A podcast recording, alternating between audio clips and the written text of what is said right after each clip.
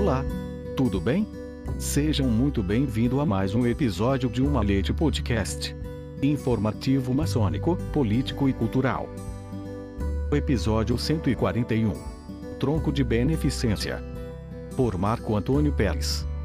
Tronco. Esta palavra deriva do francês ton.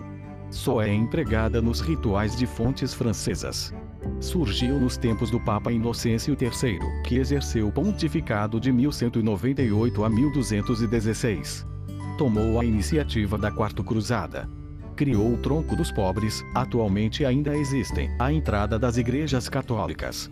Quem viajar pela França e pelos países que adotam o francês, encontrará, nas igrejas, caixas de coleta com o dístico tom de pova, expressão que passou aos primeiros rituais maçônicos dos países latinos e católicos. Posteriormente surgiram as expressões tronco de beneficência e tronco de solidariedade.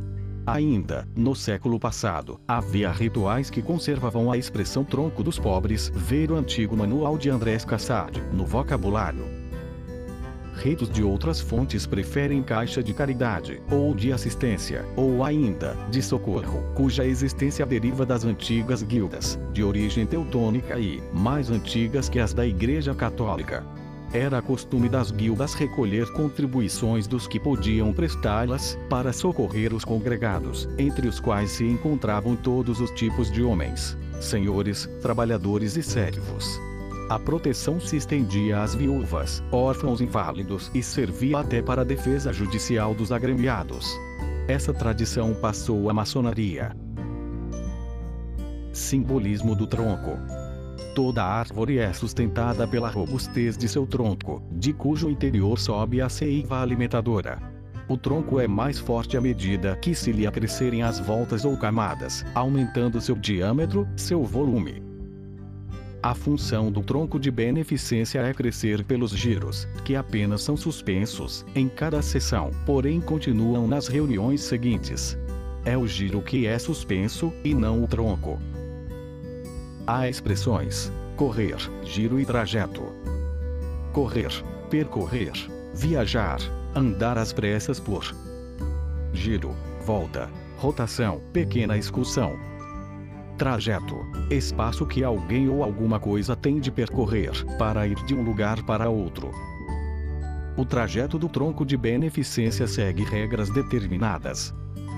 A doutrina original é a de existir igualdade entre todos os irmãos, sem distinção ou privilégios, mas certos enxertos existem no trajeto de aprendiz a grão-mestre, todos são irmãos iguais, na hora do troco. Porém, cumprindo o ritualismo conforme mandam os rituais oficiais, devemos observar que na maçonaria estes enxertos, funções maçônicas, resultam da necessária divisão para se manter a disciplina e a ordem do trabalho da sublime instituição. Destino do tronco. O tronco não faz parte do patrimônio das lojas. Desde as antigas guildas, a tradição é de socorro e assistência a irmãos necessitados e a viúvas e órfãos de irmãos. Isso deve ser cumprido em primeiro lugar. Para esse fim, deve haver sempre uma reserva. Não se concebem propostas que pretendem auxílios a instituições profanas. Supletivamente, menor parte do tronco pode ser destinada a entidades assistenciais maçônicas ou paramaçônicas. Por outro lado, não se divide um tronco para dois ou mais fins estranhos ao seu rigoroso destino. Troncos para construções de templos não devem ser admitidos. Ritualismo do tronco. As dádivas para o tronco são sigilosas. Cada irmão contribui com o que pode dar e, se desprovido, não dará nada. Mas, como todos, deve introduzir a mão direita fechada no recipiente e retirá-la aberta, pois ninguém pode servir-se das importâncias depositadas, cujo total ou medalha cunhada é revelado e creditado à hospitalaria. Um mau costume, felizmente abolido, foi o de apregoar dádivas de lojas ou irmãos ausentes. O giro de tronco deve ser praticado em silêncio ou ao som de música suave, cujos temas sejam de amor e de amizade. Os maçons Mozart e Franz Liszt compuseram peças com esses temas. Do primeiro, Das Lod der Freudschat de Maurer Freud, do segundo, Sonho de Amor. Filosofia e Moral do Tronco. Nos ritos maçônicos teístas, deístas e joanitas, a lição é do Evangelho. Quando, pois, das esmola, não toques a trombeta diante de ti, como fazem os hipócritas nas sinagogas e nas ruas, para serem louvados pelos homens. Em verdade, vos digo, já receberam sua recompensa.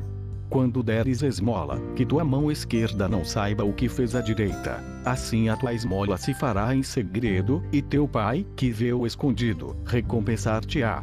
Mateus 6, 2,4 meus caros irmãos, esta seiva alimentadora do tronco é como a seiva de uma planta.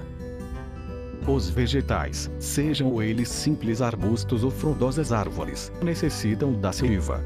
Cada fruto que amadurece, cada folha que cai, cada raiz que se desponta, constitui parte interdependente da vida. Vida que se renova a todo instante, através da ação conjugada dos órgãos da planta é fácil perceber a importância, para um eucalipto de 33 metros de altura, de um sistema de comunicação eficiente, capaz de levar a todas as folhas a água e os sais minerais, absorvidos dos solos pelas raízes e necessárias a estas plantas. O problema da mesma monta é o da distribuição, por todos os tecidos vegetais, das substâncias fabricadas pelas folhas notamos que na natureza, o retorno é natural e não forçado, enquanto que o ser humano demonstra pelos seus atos estar em descompasso com o universo. Tudo que se tem não se dá, se perde no renovar da vida. Edição: Luiz Sérgio Castro. Até um próximo episódio de Uma Leite Podcast.